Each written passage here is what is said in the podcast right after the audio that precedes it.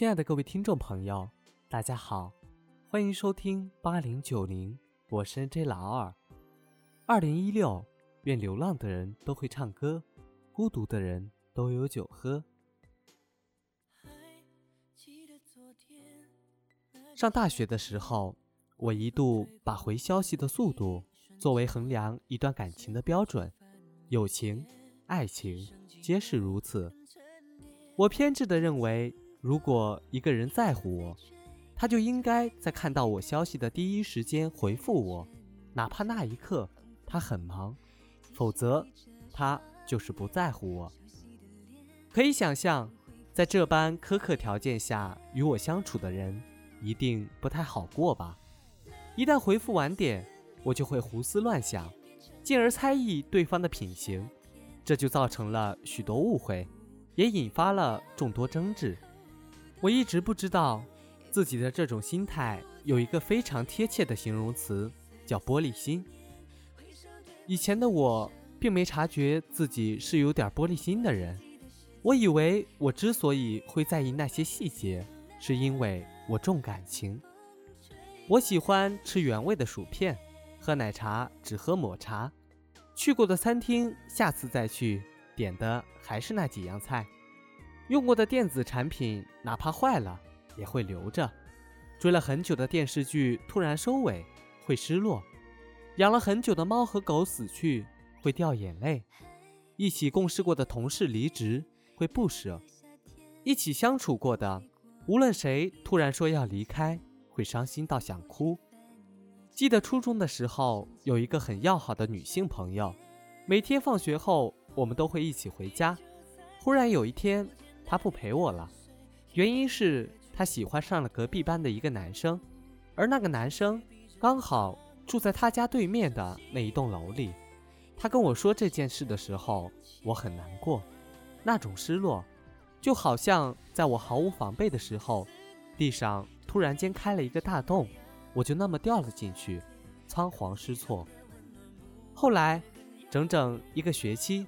我都是独自一人回家，直到有一天，我们分班了，再也不是同班同学的关系。每每想起，还是会觉得有些伤感。大概是从那时候起，我发现了自己的隐藏属性，深度依赖别人，并且讨厌分离。于是，在每一段关系里，我都奋力地付出着，一是想要博得存在感。二是想要独占这份感情，三是想要关系的状态同我预期的那样鲜活分明。可是啊，也许我用错了方式，也许是我一开始的想法就是错误的。原先待在我身边的人全部都落荒而逃，我也给自己招致诸多麻烦。那时候，我总想让自己在别人心里的位置变得独一无二，可我忘了。这份期许实在是太重了，重到与我相处的人每天都觉得是在负重跑，久而久之，他们会害怕，会远离，然后不再与我亲近。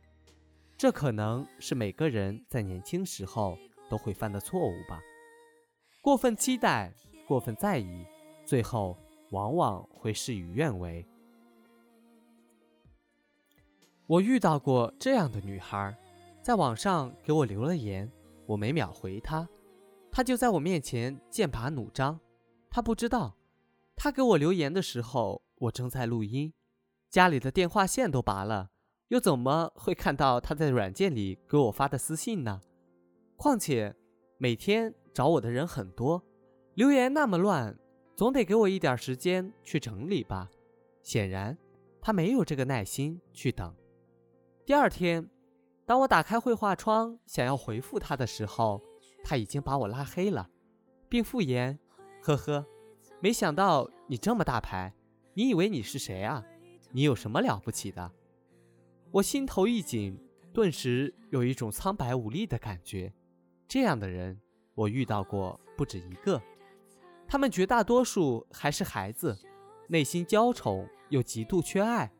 觉得全世界都应该围着自己转，他们觉得你没配合好我，你就是不尊重我。你不尊重我，我就不用考虑你的感受，反正错的是你，不是我。回想多年以前，自己也曾经这样误伤过身边的人，也曾这般的令人憎恶，因为别人没有秒回信息，就各种赌气、猜忌，觉得天下属我最专情。然而事实证明，那些没有秒回我的人，真的没有什么恶意呀，不见得是不重视、不在意，而是有时候恰巧正在忙，在思考。或者在做非常重要的事情。自从大学毕业以后，每天都在为生计奔波，白天上班，晚上回家录音。从前觉得一个人若是真的在乎，会立马放下手头的事情联系你。可是啊，那些都是年少时的想法了。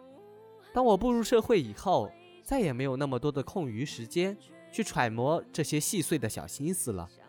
我只知道，真正在意我的人，就算当时没有看到我的消息，或者当时没回，过后空下来了，一定会回我的。没必要在意那么多细枝末节。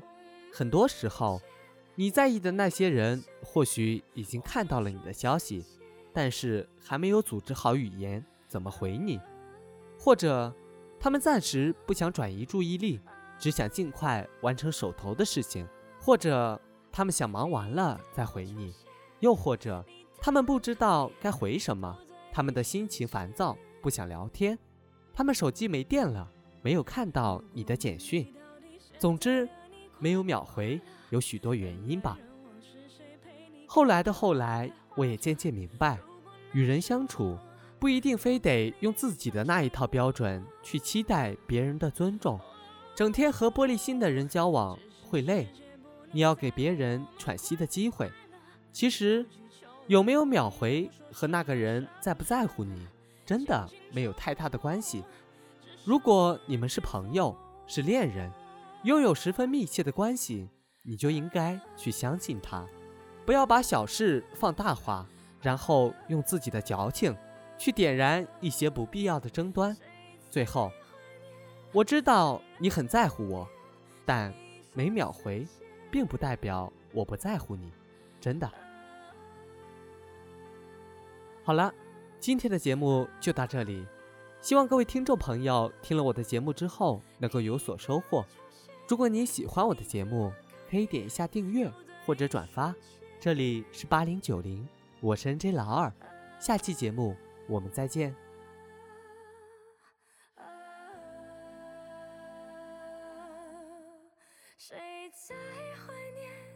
谁心不灭，爱的一瞬间。